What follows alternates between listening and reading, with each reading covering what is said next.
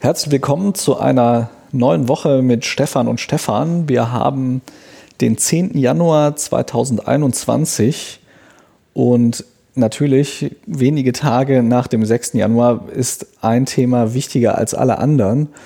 Und zwar der Mob, der versucht hat, das Kapitol in den USA zu stürmen und es bis in die Büros einiger Abgeordneten und auch bis in den Senatssaal geschafft hat.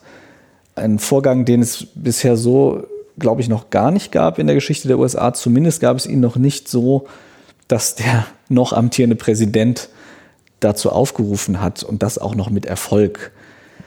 Ja, wir haben im Vorfeld zum Podcast ein bisschen geredet und haben herausgefunden, dass wir eine etwas unterschiedliche Einschätzung haben dazu, was das jetzt für die Reaktion der Republikaner darauf bedeutet und auch für die Zukunft ja, der politischen Entwicklung in den USA. Ähm, ich sitze hier wie immer mit Stefan Dörner. Hallo und dann erzähl doch mal, äh, was deine Einschätzung dazu ist.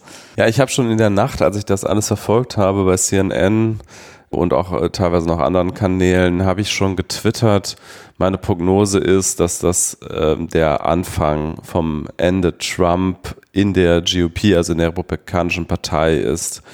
Und meiner Meinung nach hat sich das bisher auch in den Reaktionen innerhalb des republikanischen Establishments bestätigt. Also es gab ja zum Beispiel diese Abgeordnete äh, Kelly, die äh, sich mal als die konservativste aller Senatoren bezeichnet hat die dann noch in dieser äh, Nacht, also für uns Nacht dann in den USA Abend, dafür gestimmt hat, das Wahlergebnis anzuerkennen. Das Wahlergebnis wurde von von einigen, also von, von der Mehrheit der Republikaner auch anerkannt, anerkannt nach dieser äh, Erstürmung, nachdem sie dann auch abgestimmt da haben. Da möchte ich dir gleich mal kurz widersprechen. Die Abstimmung im Senat, Im Senat. im Haus, genau. Im Senat war ja eh immer klar, dass die Mehrheit der mhm. Republikaner mhm. dafür stimmt, aber selbst nach diesem Sturm hat die Mehrheit der republikanischen Abgeordneten im Repräsentantenhaus immer noch, sowohl in Pennsylvania als auch in Georgia, gegen die Anerkennung des Wahlergebnisses gestimmt. Stimmt, es, die, die, die Mehrheit, auf die ich mich gerade bezogen habe, die, das ist der Senat gewesen, das stimmt. Im Repräsentantenhaus gibt es deutlich mehr äh, Anhänger dieser Trump-Linie, das stimmt. Aber gleichzeitig ist das Establishment der Partei stärker im Senat vertreten als im Repräsentantenhaus. Also viele der prominenten Stimmen. Und insbesondere auch Mike Pence zum Beispiel hat ja für die Anerkennung des Wahlergebnisses gestimmt, weshalb er ja gerade von den Trump-Anhängern verfolgt wird und, und äh, warum es auch Mordaufrufe gegen Pence gibt und so weiter. Das stimmt. Im Repräsentantenhaus ist dieses Trump-Virus offenbar etwas hartnäckiger drin. Es ist natürlich auch ganz generell so, dass im Repräsentantenhaus die etwas jüngeren im Schnitt Abgeordneten sind. Und ich glaube aber auch, dass da die, die Stimmung auch schneller sich ändert. Also Vielleicht gibt es ja sogar eine, eine Spaltung der Partei, aber viele der Altgedienten zumindest, äh, die bisher auf Trump-Kurs waren, also zum Beispiel auch Lindsey Graham, sind ja jetzt ganz klar von Trump abgerückt. Andere waren natürlich, wie Mitt Romney, waren natürlich so vorher sehr, sehr harte äh, Trump-Gegner, was leider nicht die Partei insgesamt davon überzeugt hat, äh, von diesem Kurs abzurücken. Aber ja, meine, meine, mein Eindruck war zumindest, dass unter dem Partei-Establishment, also Leute wie Lindsey Graham, äh, sogar jemand wie Mike Pence inzwischen von Trump abrücken. Dann ist natürlich die Frage, wie schätzen das jetzt jüngere Abgeordnete ein, zum Beispiel im Repräsentantenhaus? Wie machthungrig sind sie? Wie pragmatisch schwenken die auf diesen Kurs ein? Oder versuchen sie oder glauben sie tatsächlich, dass Trump immer noch eine Zukunft hat, auch als politische Ideologie? Und wenn man sich mal anschaut, wie zum Beispiel, wie schnell diese ganze Ideologie der Evangelikalen nach Bush und der Neokonservativen, wie schnell das weg vom Fenster war, nachdem es die Machtoption nicht mehr gab, würde ich das ganz ähnlich einschätzen bei Trump. Also Trump hat jetzt aktuell keine Machtoption. Diese Bewegung ist erstmal gescheitert. Viele äh, Etablierte haben sich abgewendet.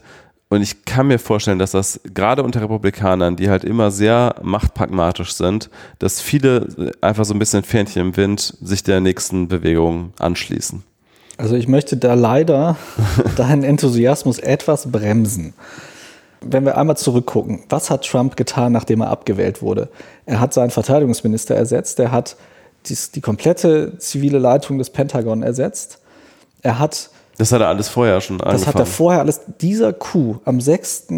Januar, der war seit dem 3. November vorbereitet. Er hat sein, wie gesagt, er hat das Pentagon neu aufgestellt. Er kann die militärische Führung nicht einfach so austauschen, aber er hat die zivile Führung ausgetauscht.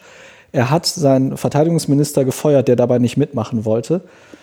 Dann hat er also da die komplette Kontrolle übernommen, hat da überall Loyalisten eingesetzt, hat verhindert, dass die Sicherheitskräfte um das Kapitol vernünftig ausgestattet sind für den 6. Januar. Er hat verhindert, er hat denen die klare Anweisung gegeben, dass sie nicht gegen die Demonstranten vorgehen dürfen, wenn sie nicht direkt angegriffen werden. Er hat verhindert, dass sie vernünftige Ausrüstung bekommen gegen mhm. äh, diese Riot Gear, wie man irgendwie sagt, also die, die große Schutzausrüstung. Und er hat gleichzeitig natürlich durch seine Worte auch viele dieser Sicherheitskräfte dazu angestachelt, einfach mal Platz zu machen, was die ja auch, wie man auf vielen Videos sehen kann, gemacht haben. Und dann, als die Leute ins Kapitol reinmarschiert sind, hat er verhindert, dass die National Guard dahin geschickt werden, die Bundestruppen.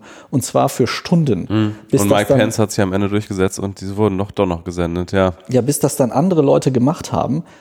Das war ein vorbereiteter Staatsstreich, den er einfach nur nicht gut genug ausgeführt hat, weil er nicht genug Unterstützung im Militär hatte.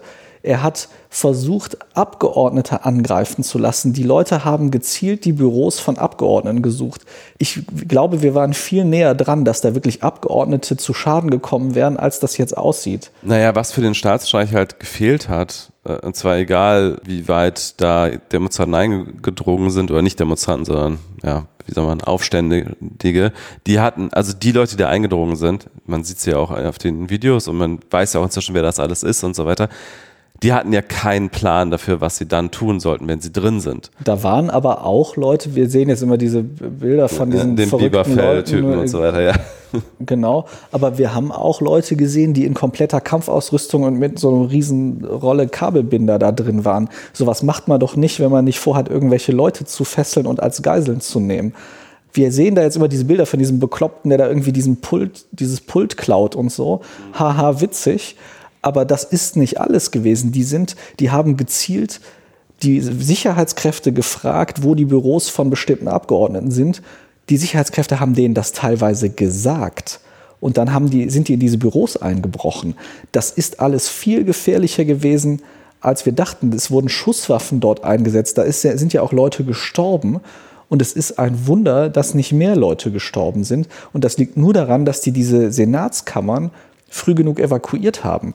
Wenn die damit noch fünf oder zehn Minuten gewartet hätte, dann hätte es da Verletzte oder Tote auch unter den Abgeordneten nee, gegeben. Gut, das ist ja die eine Diskussion. Also die Frage, wie, wie schlimm hätte dieser Sturm auf das Kapitol werden können. Das ist, das ist ja nochmal eine andere Diskussion als wie wichtig und relevant wird diese Trump-Bewegung innerhalb der Republikanischen Partei jetzt noch bleiben.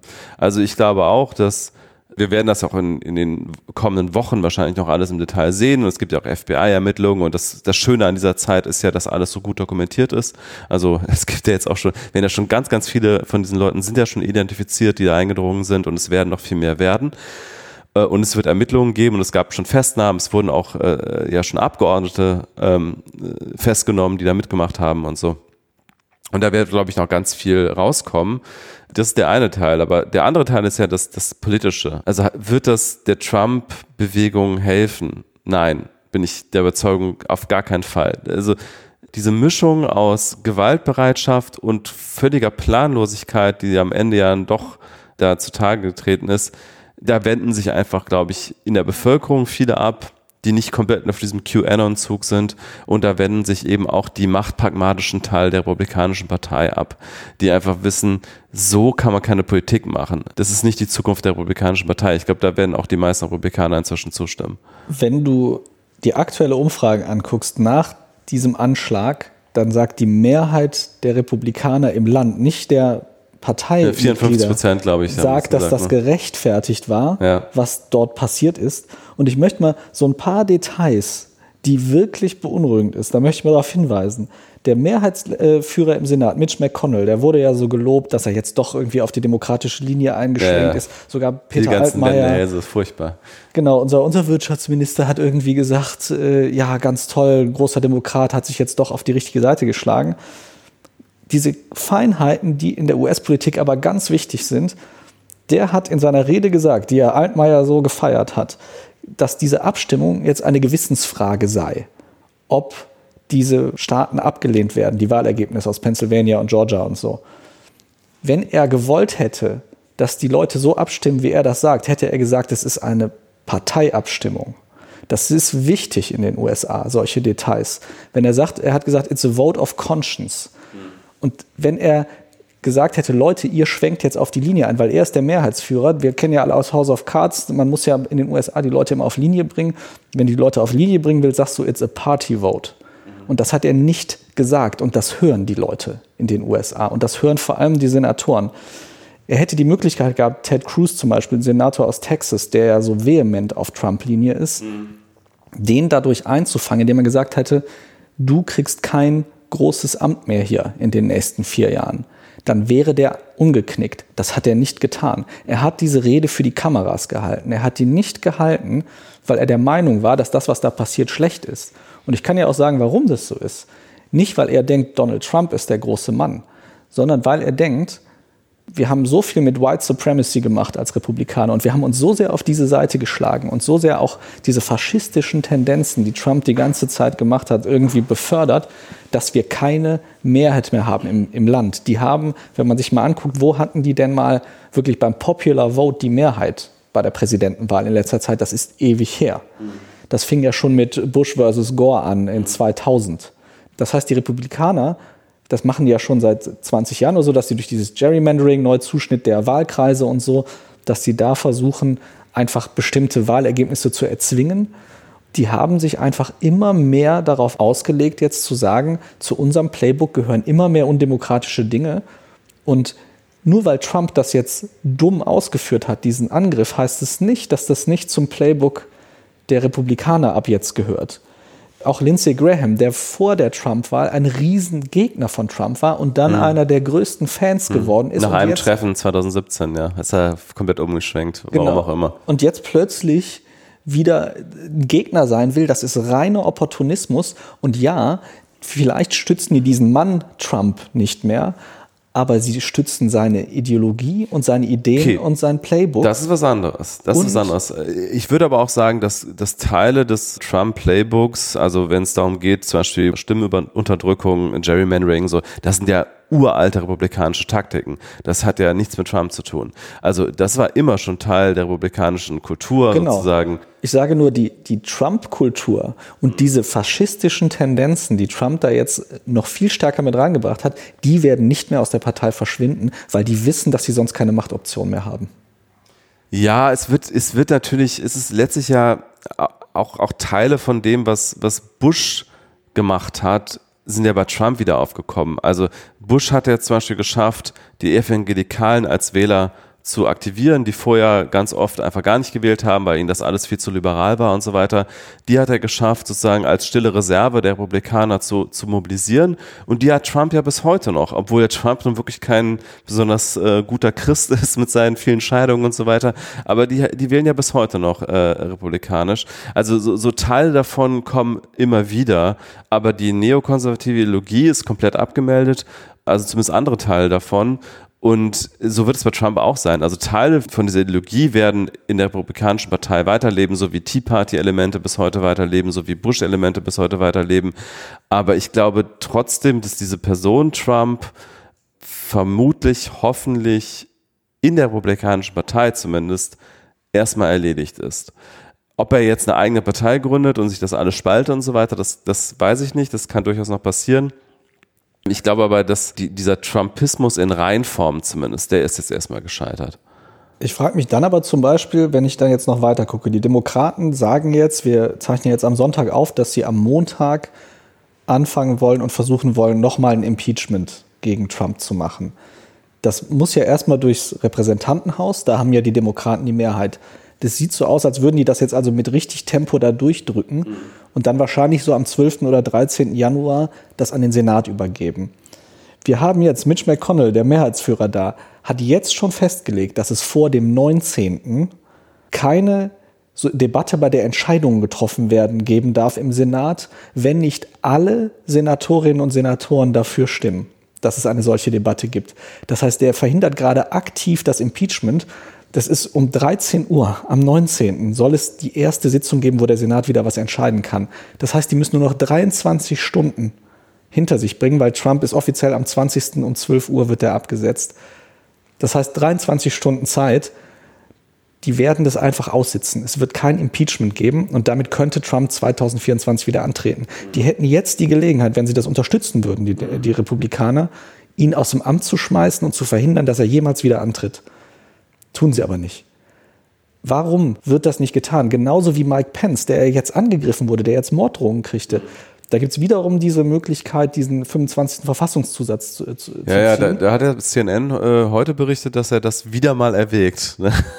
Ja, genau, also man bräuchte also, dann natürlich immer noch eine Zweidrittelmehrheit in beiden Häusern. Die sind sich noch nicht ganz einig. Also das, das scheint mir auch so zu sein. Also sind sie sich noch nicht ganz einig. Brauchen wir Trump noch oder, oder werfen wir ihn vor den Bus? Ich glaube, das ist gerade eine heiße Debatte innerhalb der Republikanischen Partei. Aber allein, dass diese Debatte überhaupt stattfindet gerade, das ist schon eine Erdrutschveränderung gegenüber vor dieser Kapital. Naja, die, der, der, Trump hat ja auch einen Mob auf die gewählten Volksvertreter und auf die Legislative gehetzt. Ich finde, eigentlich ist es ein Erdrutsch, dass das noch nicht passiert ist.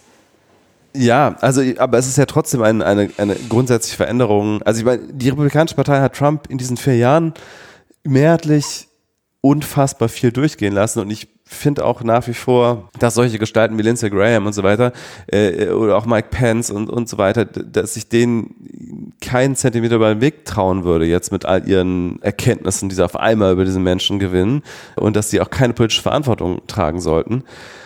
Der Grund, warum viele von denen ja so Trump auf Trump-Linie gebracht wurden, war, vermute ich, in erster Linie, dass sie halt einfach einen Machtinstinkt haben und dass sie geglaubt haben, dass sie mit Trump halt besser können als ohne.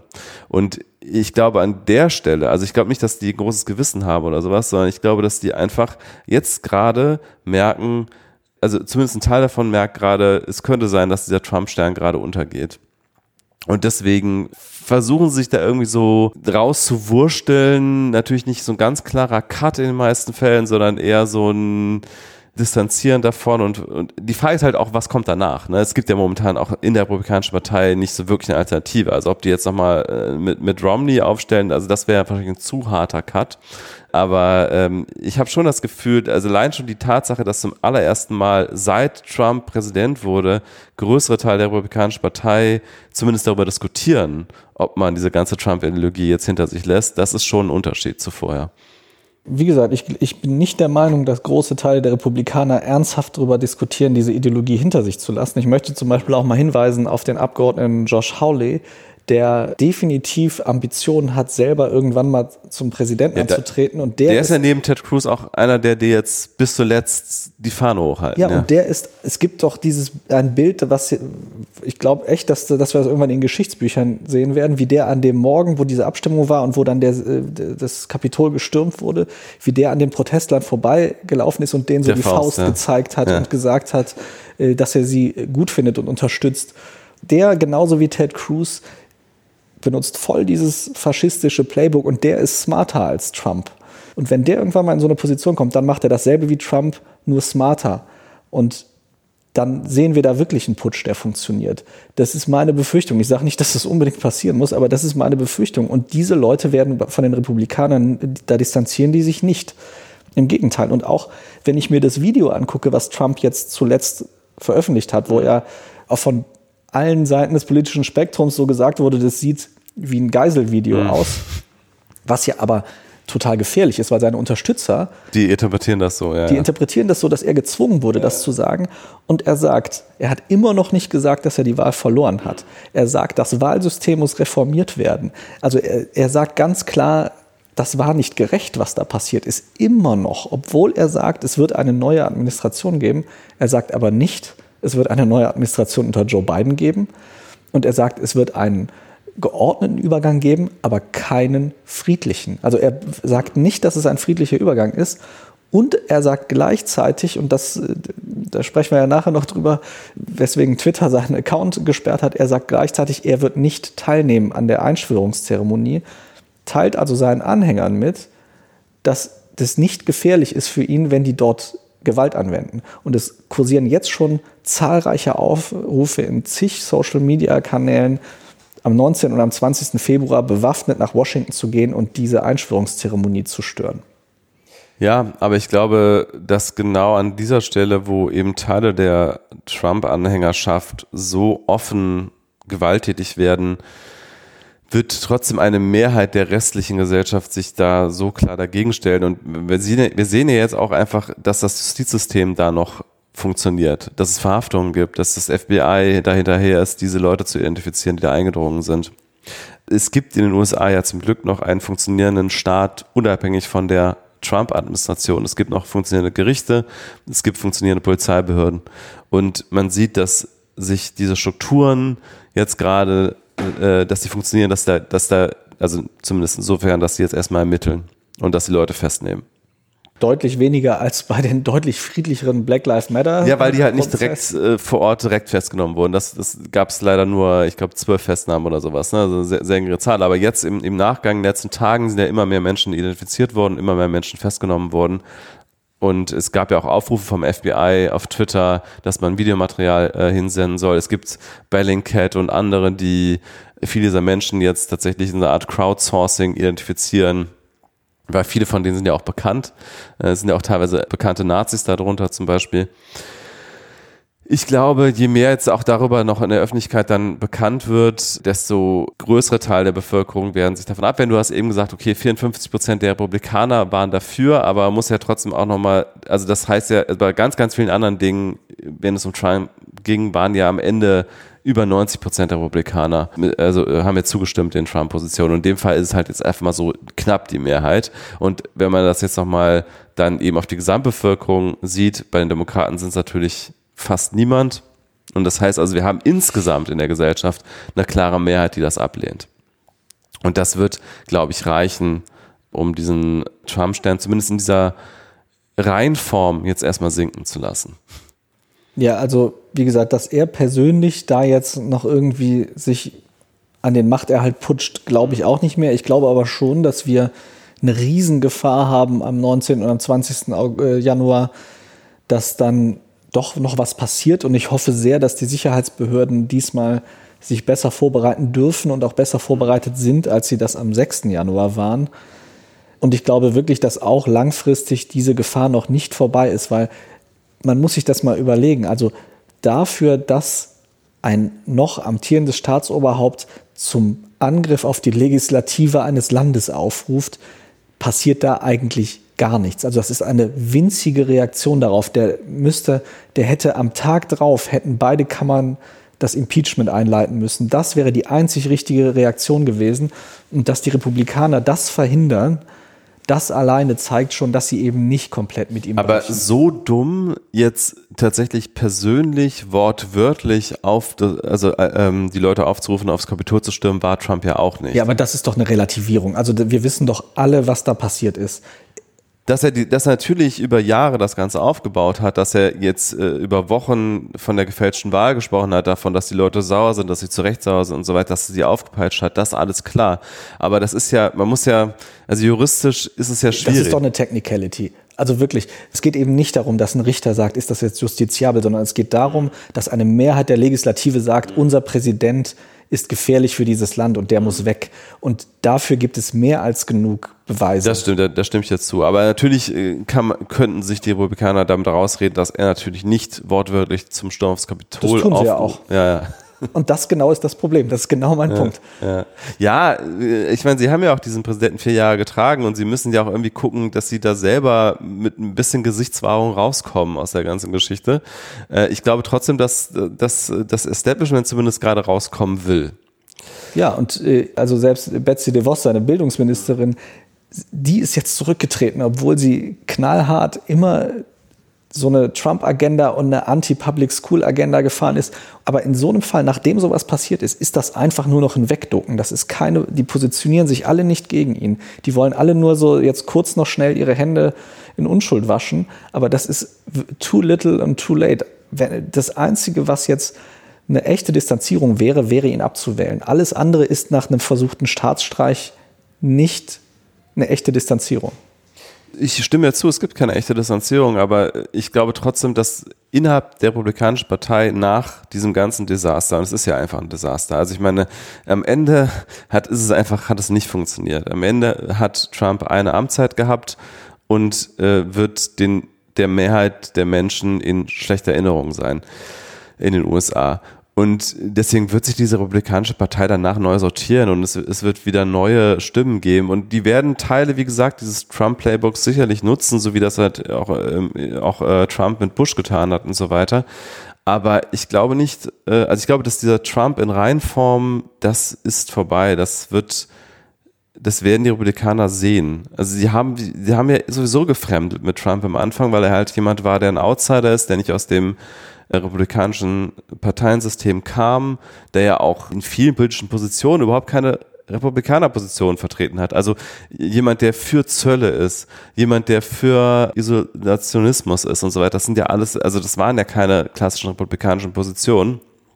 Die Republikaner waren immer sehr schnell dabei, jemanden auch wieder fallen zu lassen und seine Ideologie, wenn er halt nicht mehr erfolgreich war. Und Trump war einfach nicht erfolgreich. Und das wird einfach für die Republikaner am Ende das Ausschlaggebende sein. Nicht, dass er die Demokratie gefährdet hat und dass er äh, zur Gewalt äh, indirekt aufgerufen hat und so. Das wird alles nicht das Entscheidende sein, sondern dass er am Ende, dass er nicht die Macht gewahrt hat. Das ist halt eine Machtpartei, die immer wieder zur Macht strebt und immer wieder zu den Leuten hin, sich hingezogen fühlt, die ihnen diese Macht versprechen. Und Trump war da einfach nicht erfolgreich. Und das wird am Ende, glaube ich, das, das Entscheidende sein. Ich hoffe sehr, dass du recht behältst und das nicht bedeutet, dass am Ende wir in vier oder in acht Jahren wirklich einen republikanischen Präsidentschaftskandidaten oder sogar Präsidenten sehen, der dann bereit ist, sich mit Hilfe dieser faschistischen und dieser White Supremacy Strömung auch illegal an der Macht zu halten. Das könnte natürlich alles passieren. Also es könnte natürlich sein, dass, dass die Alternative zu Trump, die die Republikanische Partei jetzt, jetzt sucht, dass die jetzt ein noch radikalerer Trump ist oder so. Das, das will ich nicht ausschließen. Ich, ich, ich will nur sagen, Trump persönlich wird es nicht sein, glaube ich. Ja, wahrscheinlich nicht. Also er hat ja so einen so Media-Pull, den, den sie ja dann auch irgendwann gut fanden, die Republikaner. Ich glaube, so weit sind wir gar nicht voneinander entfernt, was das angeht, auch wenn ich das etwas pessimistischer sehe. Aber wir haben ja noch ein, ein anderes Thema, was wir auch noch ein bisschen mehr Tiefe zum Thema Trump besprechen wollen, und zwar das Thema Social Media, weil da er ja wirklich so der Twitter-Präsident eigentlich war. Und dazu haben wir uns noch einen Gast eingeladen, den du doch gerne jetzt mal anmoderieren kannst. Und zu dem Thema Social Media und Donald Trump haben wir mit Lisa Hegemann gesprochen. Äh, Lisa ist im Digitalressort der Zeit und du, Lisa, hast ja sozusagen aus erster Hand auch Erfahrung mit aufgepeitschten Trump-Anhängern, in dem Fall aus Deutschland. Denn äh, du hast ja genau das gefordert, was jetzt passiert ist nämlich dass äh, Trump seine sozialen Kanäle entzogen werden. Eigentlich habe ich das nicht gefordert. Eigentlich habe ich gefordert, dass man die Verbreitung einschränkt. Also ich hatte tatsächlich überlegt, ob man fordern soll, die Accounts von Trump zu sperren. Ich bin mir aber immer nicht sicher, wie viel Sperren am Ende bringen. Da gehen wir bestimmt gleich auch noch im Detail drauf ein. Aber um auf deine Frage zurückzukommen, Genau, ich habe einen Kommentar geschrieben auf Zeit Online, in dem ich genau das gefordert habe und der wurde dann in den sozialen Netzwerken verbreitet mit dem Satz, ich wolle Trump mundtot machen. Und da Leute ja häufig nicht die Texte lesen, sondern nur was andere Leute über die Texte schreiben, hatte ich dann ein, äh, äh, eine nette Begegnung online mit diversen Trump-Supportern, die mich dann wiederum mundtot machen wollten oder mir gedroht haben, sie wüssten, wo ich wohne oder ähnliches. Ja, das ist natürlich jetzt äh, auch wieder ein Klassiker. Ich habe es tatsächlich den Artikel auch nicht gelesen, ehrlich gesagt. Äh, das wusste ich jetzt auch gar nicht, dass du äh, gar nicht gefordert hast, dass Trump sozusagen der Account entzogen wird, sondern dass du nur gesagt hast, die Verbreitung soll eingeschränkt werden. Hast du da, dafür dich ausgesprochen, dass generell alles, was Trump schreibt, eingeschränkt werden soll oder nur äh, entsprechend Dinge, die gegen die Nutzungsbedingungen verstoßen? Mir ging es gar nicht so speziell um Trump, sondern ich glaube, wenn wir über Hass im Netz reden, dann kommen wir sehr schnell immer auch auf das Thema Meinungsfreiheit zu sprechen. Und ich hätte tatsächlich überlegt, ob ich fordern soll, dass Trumps Accounts gesperrt werden. Ich habe mich dann aber dagegen entschieden, weil ich eigentlich nicht finde, dass man jemandem, also weil ich die Meinungsfreiheit schon für ein hohes Gut halte, auch wenn man sicherlich darüber diskutieren kann, ob Twitter oder Facebook jetzt jede Person gewähren lassen müssen. Ich bin aber ein Freund davon, dass man darüber redet, wie kann sich denn dieser Hass eigentlich verbreiten und warum verbreitet er sich so stark? Und ich sage jetzt Hass, weil ich vieles, was Trump macht, als sehr hasserfüllt empfinde.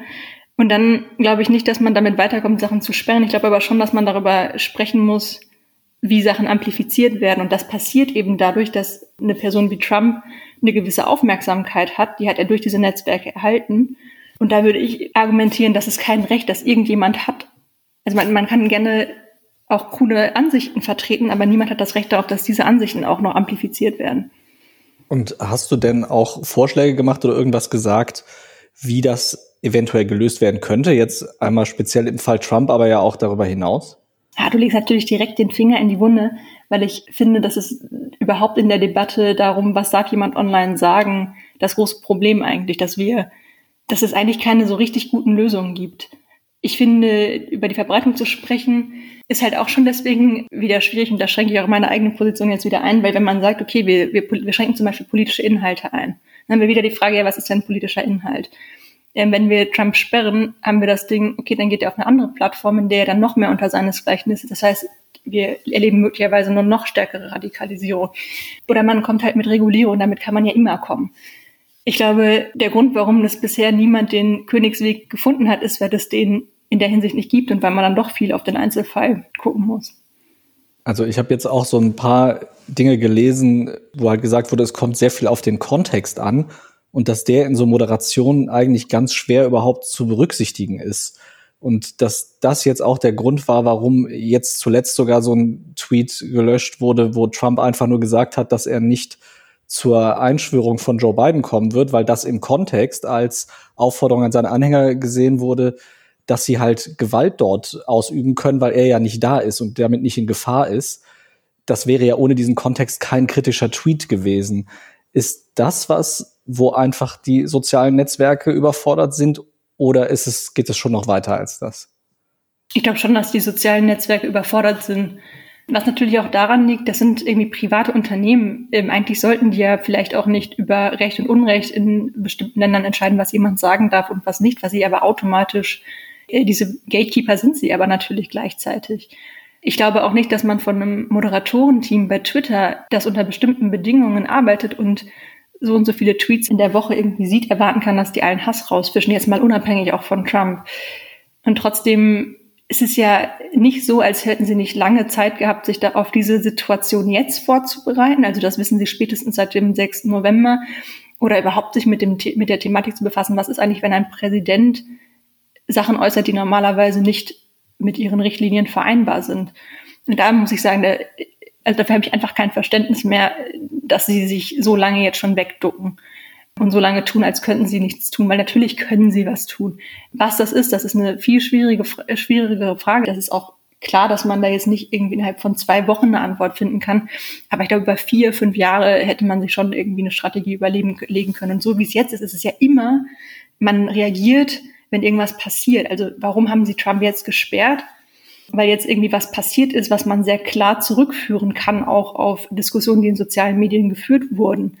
Am Ende ist mein Eindruck, das ist aber wirklich auch meine persönliche Meinung, einfach, sie haben jetzt gerade den Punkt erreicht, an dem Trump ihnen weniger bringt, als er ihnen schadet. Und vorher war es immer umgekehrt. Und deswegen ist es auch nicht mehr so ein Riesending gewesen, den zu sperren. Aber das ist, wie gesagt, meine persönliche Ansicht. Also ich nehme ja schon wahr, dass die Plattform von diesem ganz naiven Standpunkt, den Sie mal ganz am Anfang hatten, wo Sie gesagt haben, wir sind eine neutrale Plattform und wir sind sozusagen nicht dafür verantwortlich, was auf unserer Plattform passiert. Also diesen Standpunkt haben Sie meiner Wahrnehmung nach schon seit vielen Jahren verlassen, aber Sie sind halt genauso lost wie wir alle bei der Frage, was Sie jetzt genau tun sollen. Und was ja Twitter schon getan hat in den letzten Monaten, ich weiß gar nicht mehr, wann die angefangen haben, bestimmt vom Jahr oder so, ist dieser, äh, dieser Kontexteinordnung, ne? dass sie, mhm. wenn, wenn äh, Trump mal wieder ganz klar gelogen hat, dass sie dann zumindest einen Link darunter gesetzt haben, wo sie gesagt haben, andere Quellen sagen das Gegenteil oder es ist, wie hieß es mal zuletzt, es ist disputed, ob die Wahlen gefälscht waren. Das fand ich allerdings auch eine äh, etwas irreführende Bezeichnung dafür. Aber ich glaube trotzdem, dass dieses ganz Naive, das haben wir hinter uns gelassen. Aber auch ich finde es super schwierig, weil letztlich ist ja das, was so diesem Sturm auf das Kapitol geführt hat, das war ja nicht ein Tweet oder so, das war ja nicht eine Aussage, sondern das war ja ein Gesamtkunstwerk, was Trump über vier Jahre lang aufgebaut mhm. hat wo auch irgendwie ganz viel zusammenkam, wo auch nicht nur das zusammenkam, was Trump gesagt hat, sondern auch das, was er nicht gesagt hat. Zum Beispiel, dass er diese ganze QAnon-Verschwörung, dass er sich davon nie distanziert hat, dass er immer diesen ganzen Leuten dass er die im Glauben gelassen hat, es könnte sein, dass er die ganze Zeit gegen irgendwelche Kinderschänder kämpft und irgendwelche Kinder aus unterirdischen Tunneln befreit, was diese Leute ja wirklich glauben. Und er hat ja immer, wenn er dazu gefragt wurde, hat er ja nur gesagt, ich weiß davon nicht besonders viel, ich weiß nur, die haben was gegen Kinderschänder, ich finde das irgendwie ganz gut so. Dieses Gesamtkunstwerk sozusagen, das Trump da über vier Jahre aufgebaut hat, das hat ja zu dieser Stimmung geführt und zu dieser, und diesem Gewalt zusammen mit seinen falschen Behauptungen über Wahlfälschung seit November. Ich finde es wirklich auch, selbst wenn ich jetzt Twitter wäre, oder Facebook, ich finde es super schwer, damit umzugehen. Also ich habe ja auch schon mal das kommentiert bei T3N und habe gesagt, naja, wir müssen vielleicht irgendwie Alternativen dazu schaffen, dass Unternehmen alleine entscheiden, also irgendwelche Gremien oder sowas einrichten. Das Ideale wäre natürlich Richter, äh, Richterinnen und Richter, also Gerichte darüber entscheiden zu lassen, aber das geht natürlich nicht. Also du kannst sich jeden Tweet, der beanstandet wird, gerichtlich prüfen lassen. Dafür ist einfach, sind die Ressourcen nicht da. Ja, aber letztlich kommen wir, glaube ich, immer wieder zu diesem selben Schluss, nämlich Neutralität ist Quatsch, aber die Alternative wissen wir leider alle nicht. Ne? Aber mal ketzerisch gefragt, warum geht es eigentlich nicht, dass wir Richterinnen und Richter ähm, einsetzen? Warum, also wenn wir sagen, das ist so demokratiegefährdend, wenn jemand das über einen so langen Zeitraum macht, warum ist es dann zu viel verlangt, dass man an der Stelle aufstockt und sagt, wir richten Schnellgerichte ein, die entscheiden das innerhalb von einer Stunde. Ja, da wird nicht immer alles richtig sein, aber zumindest haben wir einen rechtlichen Rahmen, in dem das passiert. Das ist jetzt nicht original meine Idee, aber ich habe da gestern mit einem Freund irgendwie länger darüber diskutiert und ich finde es am Ende, wenn wir sagen, das ist, das sind auf diesen Plattformen passieren Dinge, die am Ende demokratiegefährdend sein können. Warum ist es uns dann nicht wichtig genug zu sagen, wir schaffen den rechtlichen Rahmen dafür, um bestimmte Sachen schnell zu entscheiden. Natürlich ist das viel Geld, natürlich ist das viel Aufwand.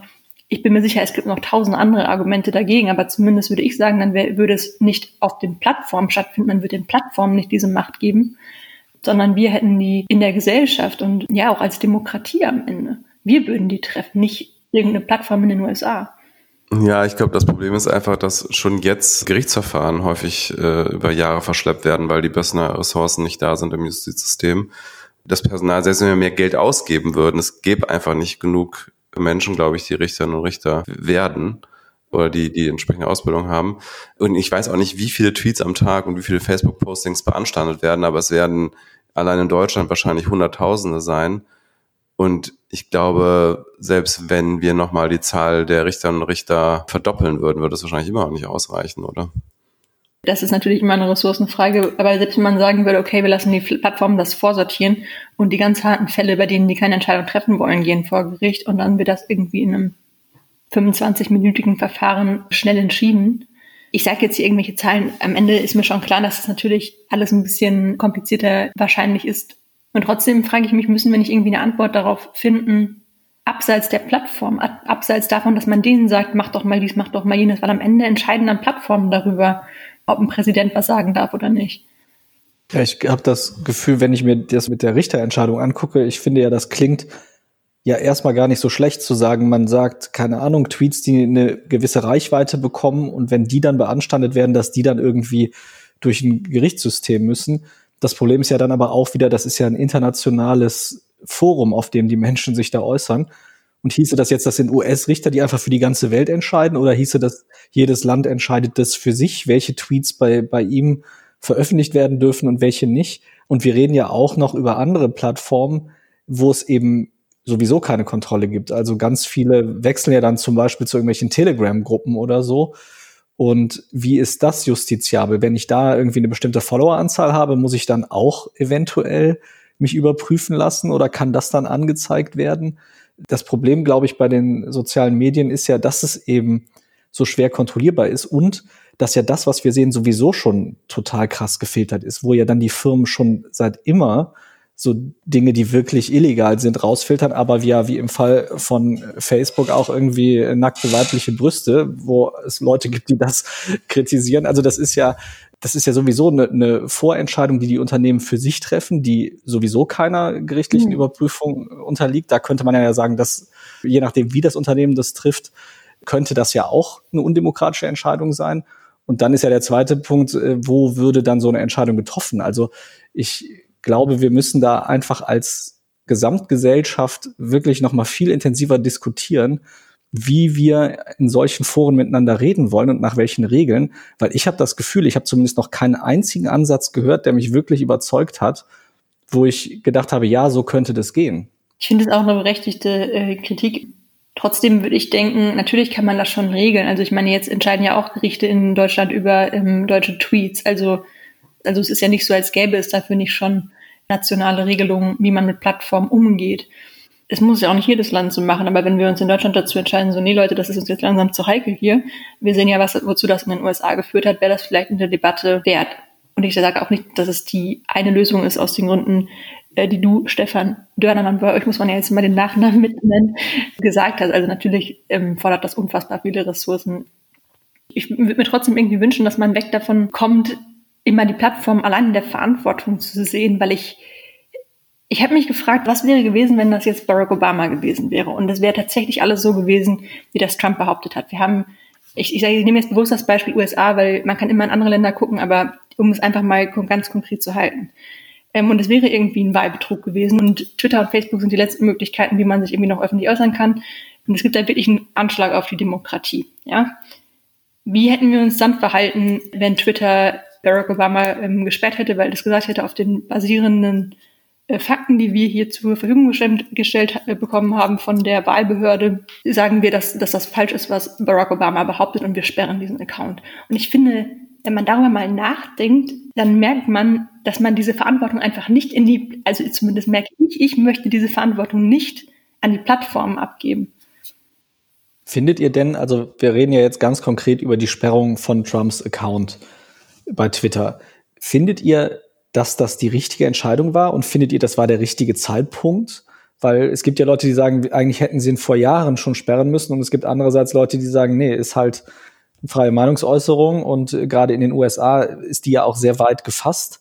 Wie ist da überhaupt eure persönliche Meinung zu, zu, dieser, zu diesem konkreten einen Vorgang jetzt?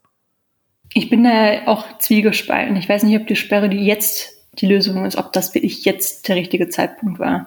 Ich habe das auch gestern schon kurz versucht, irgendwie auf Twitter zu den Gedanken irgendwie zu äußern, weil ich mich frage, das ganze Narrativ, was der andere Stefan gerade schon gesagt hatte, das ist ja in der Welt. Das geht ja jetzt nicht mehr weg. Also die Leute sind ja jetzt schon aufgestachelt. Sie glauben ja schon an eine bestimmte Erzählung, die ihnen jetzt auch über vier Jahre von einem Präsidenten immer wieder bestätigt wurde.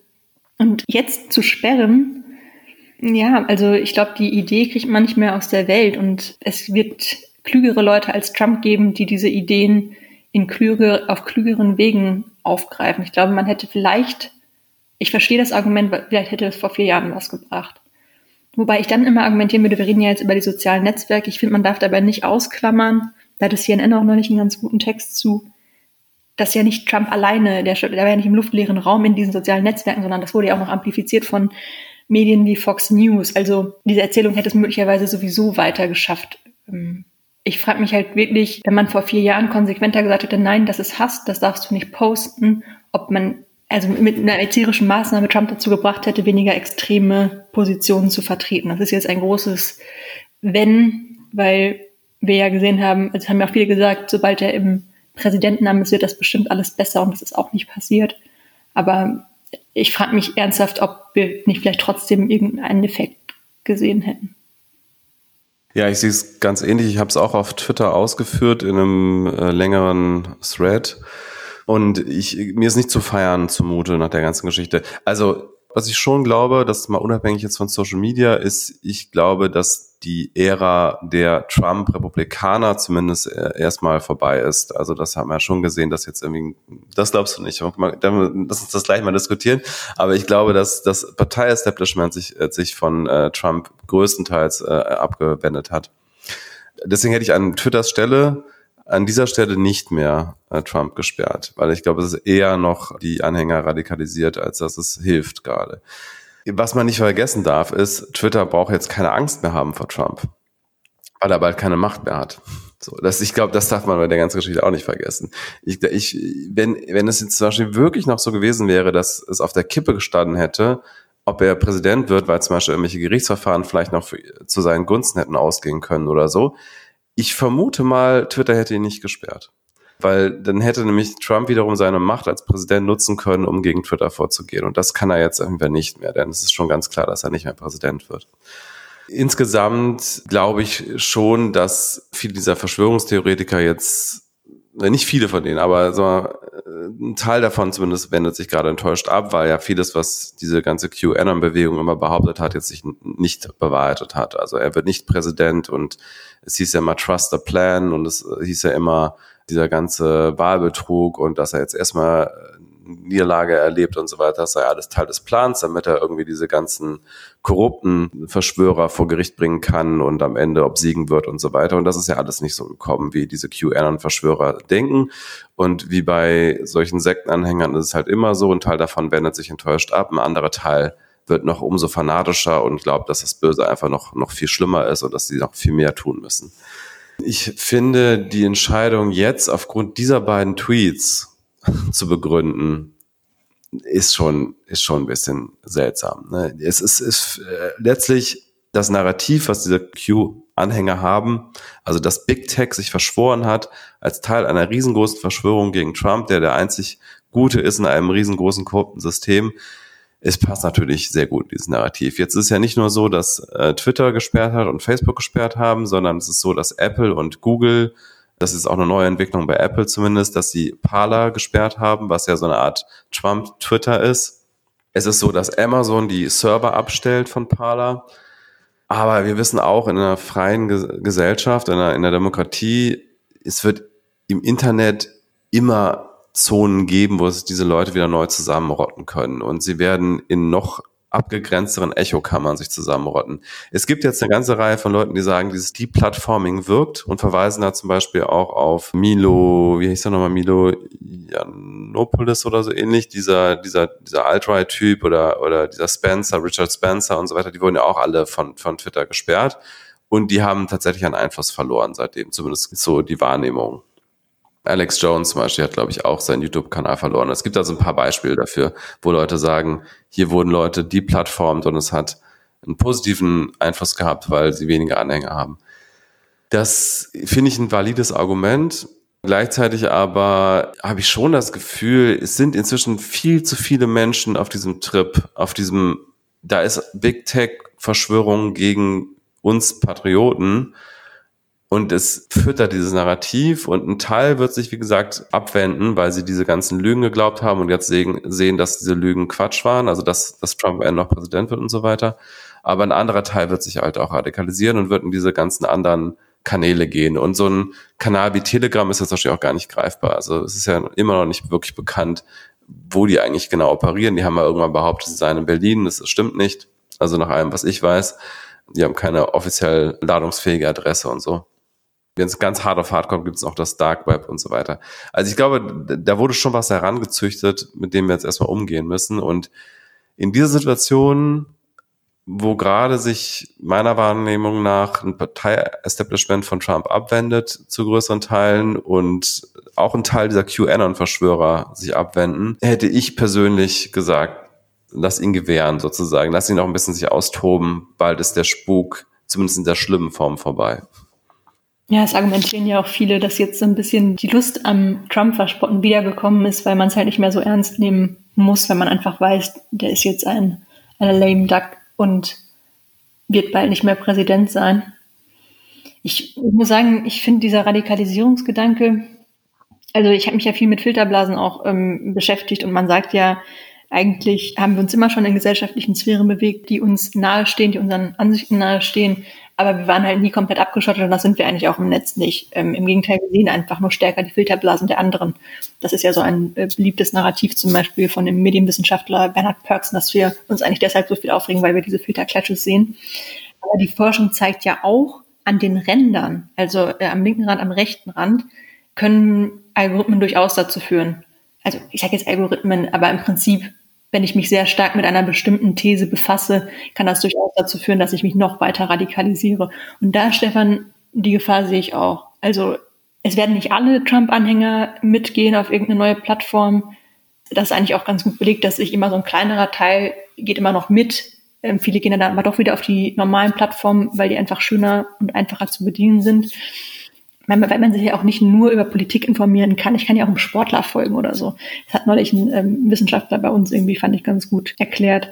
Und Trotzdem glaube ich, dass die Leute, die mitziehen, da ist die Gefahr, dass die sich weiter radikalisieren, dass sie sich noch mehr in diesem Narrativ verfangen, riesig. Und es ist halt legitimiert, das darf man auch immer nicht vergessen, von einem Menschen, der mal Präsident der Vereinigten Staaten war oder zum aktuellen Zeitpunkt noch ist.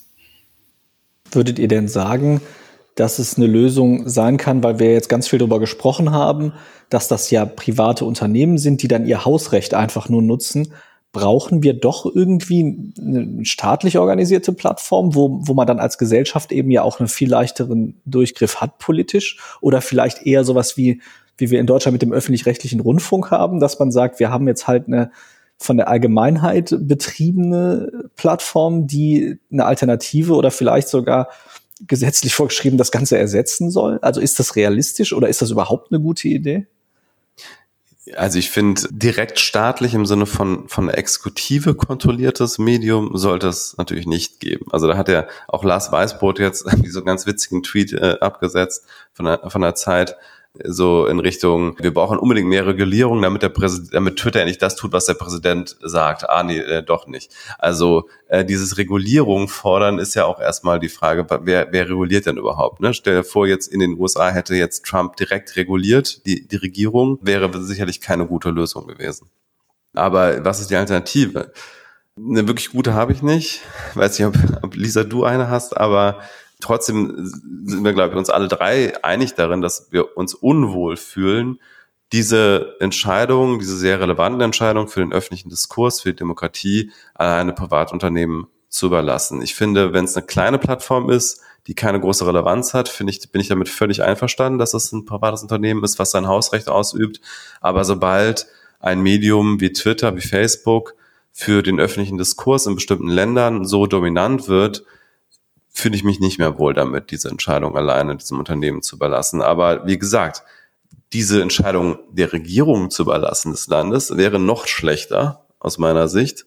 Ja, tatsächlich braucht man so ein Gremium wie bei öffentlich-rechtlichen Rundfunkanstalten, wo dann irgendwie Gewerkschaften, Kirchen und so weiter vertreten sind. Bitte ich, keine Kirchen.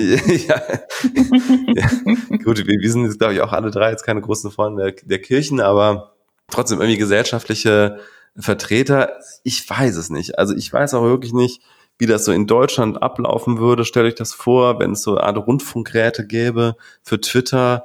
Wie sollte das funktionieren? Ne? Es, ist, es, ist, es ist halt am Ende ein Massenmedium. Und nochmal ganz kurz auch noch ein Gedanken zu dieser Frage des Deplatformings von Trump. Also nur weil Trump jetzt von Twitter gebannt wurde, ist ja auch Trump als Phänomen nicht von Twitter gebannt. Äh, gebannt. Also diese ganzen Trump-Anhänger sind ja trotzdem noch da. Rudy Giuliani ist noch da. Äh, Trump Junior ist da und so weiter. Diese ganzen Leute, Twitter wird ja nicht Trump Gedankengut an sich sperren können, sondern immer nur einzelne Accounts. Und wenn sie jetzt anfangen, jeden Trump-Anhänger zu sperren, das wäre meiner Meinung nach auch nicht der richtige Weg. Also auch deswegen nochmal, ob jetzt diese Sperrung so klug war, ich bin da wirklich nicht so sicher.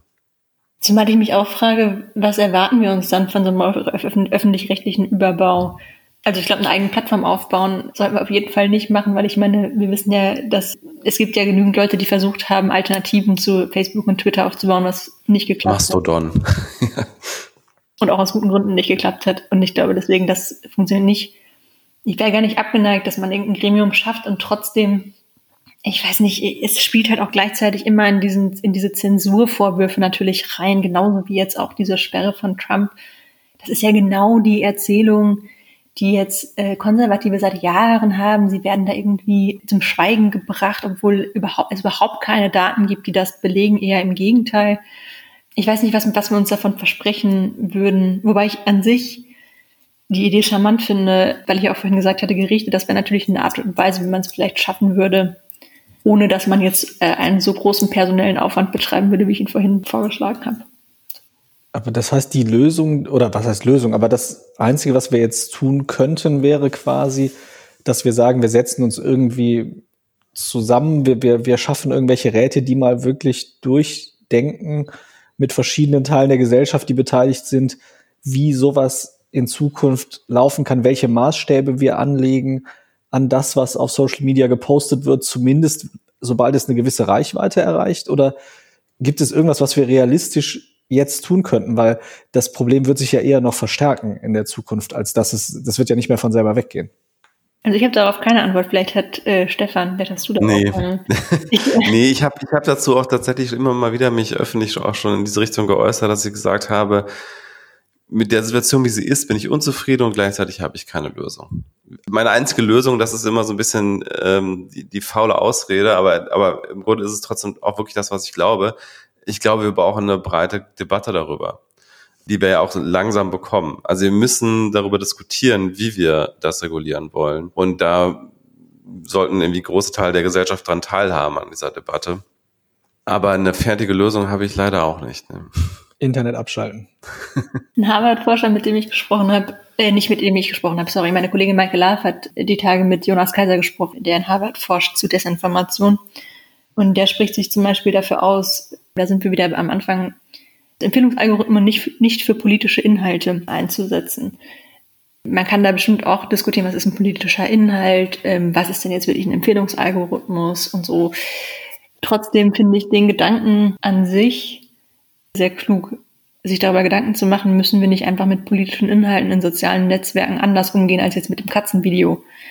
Ähm, dass man vielleicht gut in die Timeline einer anderen Person spülen kann, weil, dies, weil der es wahrscheinlich auch gefällt, aber dass das bei politischen Inhalten vielleicht nicht der optimale Weg ist. Ich bin auch noch selbst unsicher, ob das wirklich eine Lösung wäre, weil wir dann auch mal in ganz andere Diskussionen kommen. Was ist politischer Inhalt? Müssen wir jetzt alle ja. Thunberg sperren, weil sie ja am Ende schon irgendwie politisch aktiv ist? Ich verstehe schon auch die ganzen Argumente, die möglicherweise dafür sprechen oder die das auch nicht einfach machen, sagen wir so. Aber ich fand trotzdem die Idee, sich stärker damit zu beschäftigen, warum ist das eigentlich so? Warum können sich eigentlich solche Meinungen auch so stark verbreiten?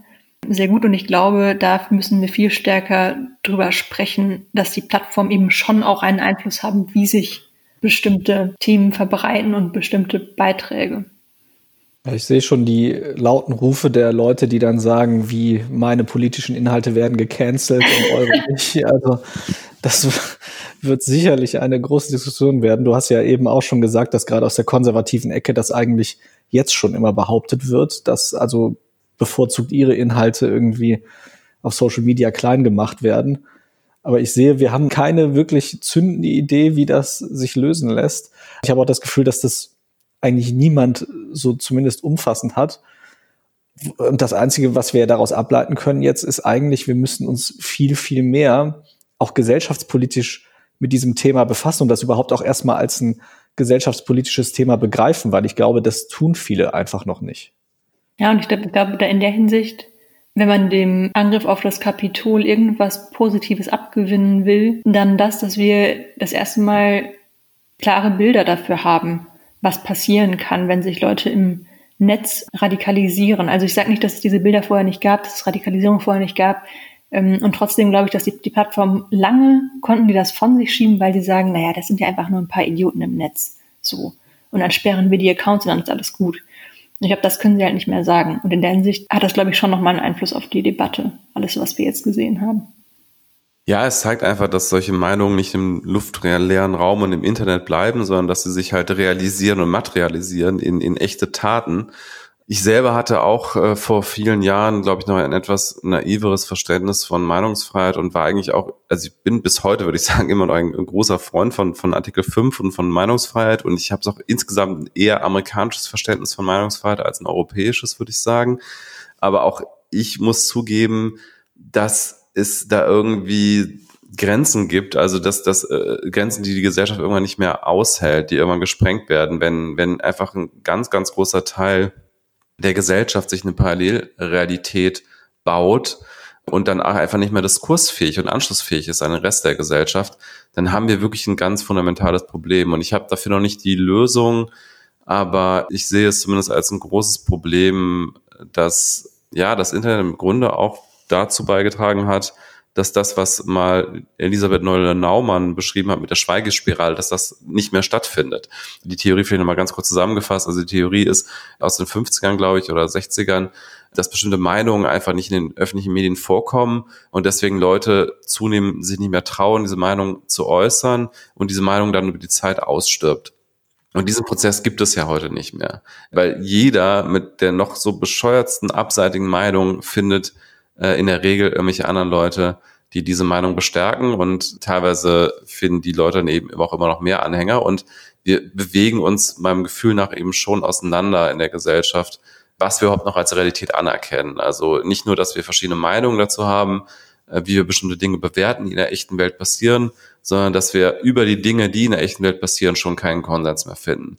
Und da kommen wir an die Grenzen von demokratischer Öffentlichkeit. Also eine Demokratie und eine Gesellschaft, die demokratisch und rechtsstaatlich organisiert ist, ist schon abhängig davon, dass ein größerer Teil der Gesellschaft sich zumindest darüber einig sein kann, was die Realität ist. Und dann kann man aufgrund der Realität zu verschiedenen Schlüssen kommen, aber man kann nicht die ganze Zeit darüber diskutieren, was eigentlich real ist und was nicht. Und da sehen wir in den USA gerade, wenn das natürlich vom mächtigsten Mann des Landes und der Welt in Frage gestellt wird, permanent, also was die Realität ist und er permanent eine Alternativrealität vertritt, die von ganz vielen Menschen geglaubt wird, dann, dann, dann zeigt das auch einfach wirklich äh, die Grenzen von Demokratie und Meinungsfreiheit. Also wo wir einfach sehen, an der Stelle kommt dieses, dieses Gedankengut an seine Grenzen, also dieses ganze System. Ich würde einem zustimmen, was du auch gesagt hast. Und gleichzeitig, wenn es nur darum ginge, dass man eine unterschiedliche Realität hat, dann könnte man ja vielleicht darüber wenigstens noch reden. Aber was ich jetzt auch wieder nach diesem Shitstorm also beziehungsweise war nicht mal ein Shitstorm, es waren einfach Leute, die mich bedroht haben und die mich mundtot machen wollten, weil ich nicht ihrer Meinung war. Also ich würde gerne einen Diskurs mit denen führen darüber, warum die Sachen anders sehen als ich.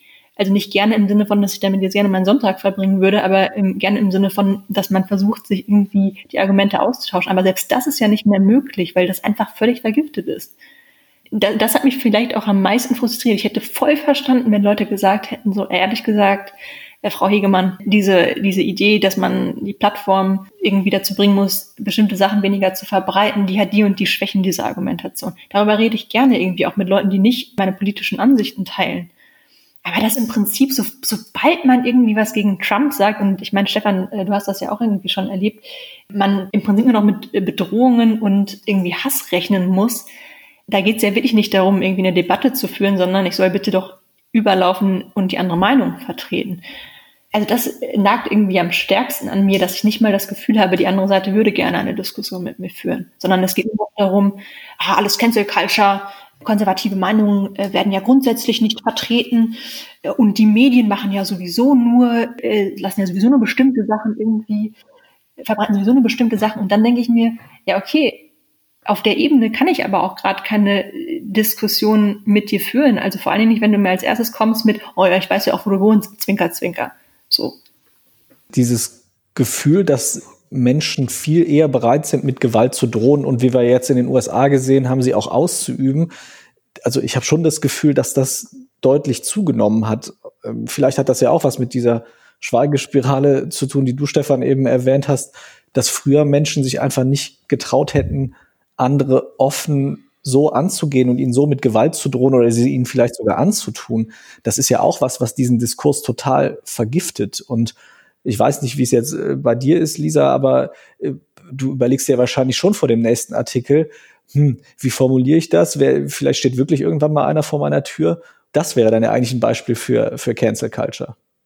Und das Schlimme ist, dass es ja genau darum geht. Also es geht ja diesen Leuten genau darum, dass ich vor dem nächsten Text vielleicht doch zögere, möchte ich jetzt diese Meinung vertreten. Und deswegen habe ich ähm, auch auf Twitter so konsequent diese Sachen, die mich besonders geärgert haben, geteilt, weil ich finde, dadurch, dass man es lächerlich macht, ist es irgendwie A nicht mehr so schlimm und B will ich zeigen, was, was es auslöst, wenn man keinen Diskurs führen kann. Also ich bin voll, voll dabei, wenn Leute sagen so, ey, ich bin wirklich nicht ihrer Meinung, liebe Frau Hegemann. Aber diese Beleidigungen, die dann da kommen und grundsätzlich auch zu allem, das, das verstehe ich irgendwie einfach nicht. Ja, natürlich sorgt das dafür, dass man sich im Zweifel beim nächsten Mal vielleicht denkt, weiß ich nicht, ob ich da nochmal Lust drauf habe, diesen Stress wegen eines Textes zu haben. Hast du den Nutzer angezeigt? Ja. Wie viele Anzeigen hast du gemacht? Das lief über unseren Anwalt. Ähm, einen konnten wir konkret ausmachen und äh, den habe ich auch angezeigt. Die anderen größtenteils nicht zurückverfolgbar, wer das ist. Gut, Anzeigen kann man ja trotzdem stellen, aber bringt wahrscheinlich nicht so viel. Genau. Ja. Aber da hast du wahrscheinlich zumindest dann bei Twitter gemeldet, ne? Genau, aber Twitter ist auch sehr, wie immer, sehr großzügig darin auszulegen, was Hass ist und was nicht. Und hast du überlegt, ob du mal einen von denen, jetzt vielleicht nicht einer, der dir mit dem Tod droht, aber vielleicht jemand, der einfach sehr wütend ist und auch vielleicht beleidigend, aber, aber noch zumindest nicht mit Gewalt droht, den mal einzuladen und zu sagen, ich will mal mit so einem reden? Oder vielleicht sogar das Ganze als Podcast aufzeichnen oder so. Also ich meine, das wäre ja schon spannend, oder? Ich habe nicht drüber nachgedacht, werde ich vielleicht nochmal machen. Ich war ehrlich gesagt am Donnerstag erstmal irgendwie überrascht von diesem, also weil es ja auch wirklich, wie du schon am Anfang ja richtig festgestellt hast, weil es auch einfach auf falschen Behauptungen beruhte. Also die Leute haben mir einfach unterstellt, dass ich was geschrieben habe, was ich nicht geschrieben habe. Und ich habe den Text auch danach noch irgendwie fünfmal gelesen und versucht zu verstehen, wie man das so verstehen kann. Also ich bin mir relativ sicher, dass es auf einen Ursprungstweet zurückgeht, in dem einfach steht, ich wolle Trump mundtot machen. Und daraufhin haben sich die Leute dann bei mir gemeldet, weil sie sich natürlich nicht die Mühe gemacht haben, den Text zu lesen. Möchte ich mit diesen Menschen reden? Ich möchte mit diesen Menschen reden, weil ich finde, Demokratie stirbt auch dann, wenn man keinen Diskurs mehr führt. Und gleichzeitig hält sich meine Lust auch in Grenzen. Aber ist ja dann vielleicht auch dieser Fall eigentlich auch ein ganz guter, an dem man das ganze Social Media Problem und Dilemma mal konkret diskutieren könnte. Du hast etwas nicht geschrieben, aber jemand anders schreibt dann drüber, teilt das und schreibt drüber, das und das steht drin, obwohl das gar nicht stimmt. Also das ist ja eigentlich sogar relativ konkret nachweisbar, dass dieser Tweet dann falsch war und der führt dann zu so einem, zu so einer Aggressivität gegen dich. Also das ist ja eigentlich auch ein Beispiel dafür, eigentlich müsste man ja sagen können, wenn du faktisch zeigen kannst, Leute, guckt in den Text rein, das steht da gar nicht. Wir müssen irgendwie verhindern, dass jemand das einfach behaupten kann. Und weil die Überschrift es vielleicht irgendwie andeutet, dass das auch so sein könnte, dass alle anderen das dann einfach ungeprüft übernehmen und dich dann angreifen. Also mir hat es auch nochmal gezeigt, wo sozusagen die, die Schwächen dann am Ende liegen. Wobei ich fairerweise sagen muss, ich habe nicht gesagt, dass ich es nicht geschrieben habe.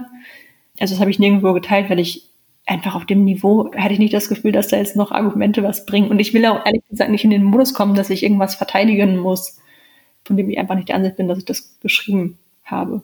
Vor allen Dingen würde das wahrscheinlich so interpretiert werden, dass du zurückruderst und äh, dass das alles was gebracht hat und dass du äh, von deiner Meinung abweichst oder irgendwie sowas. Ja, genau. Und das tue ich nicht. Ich bin nach wie vor der Ansicht, dass wir über die Verbreitung von Beiträgen sprechen sollten. Ich würde sagen, damit haben wir das Thema eigentlich ganz gut abgehandelt. Wir haben leider alle drei nicht die Lösung, aber ich glaube, wir haben, wir stimmen darüber äh, überein, dass wir darüber diskutieren müssen. Und das haben wir getan. Und äh, vielen Dank, Lisa, für deine Zeit. Vielen Dank euch.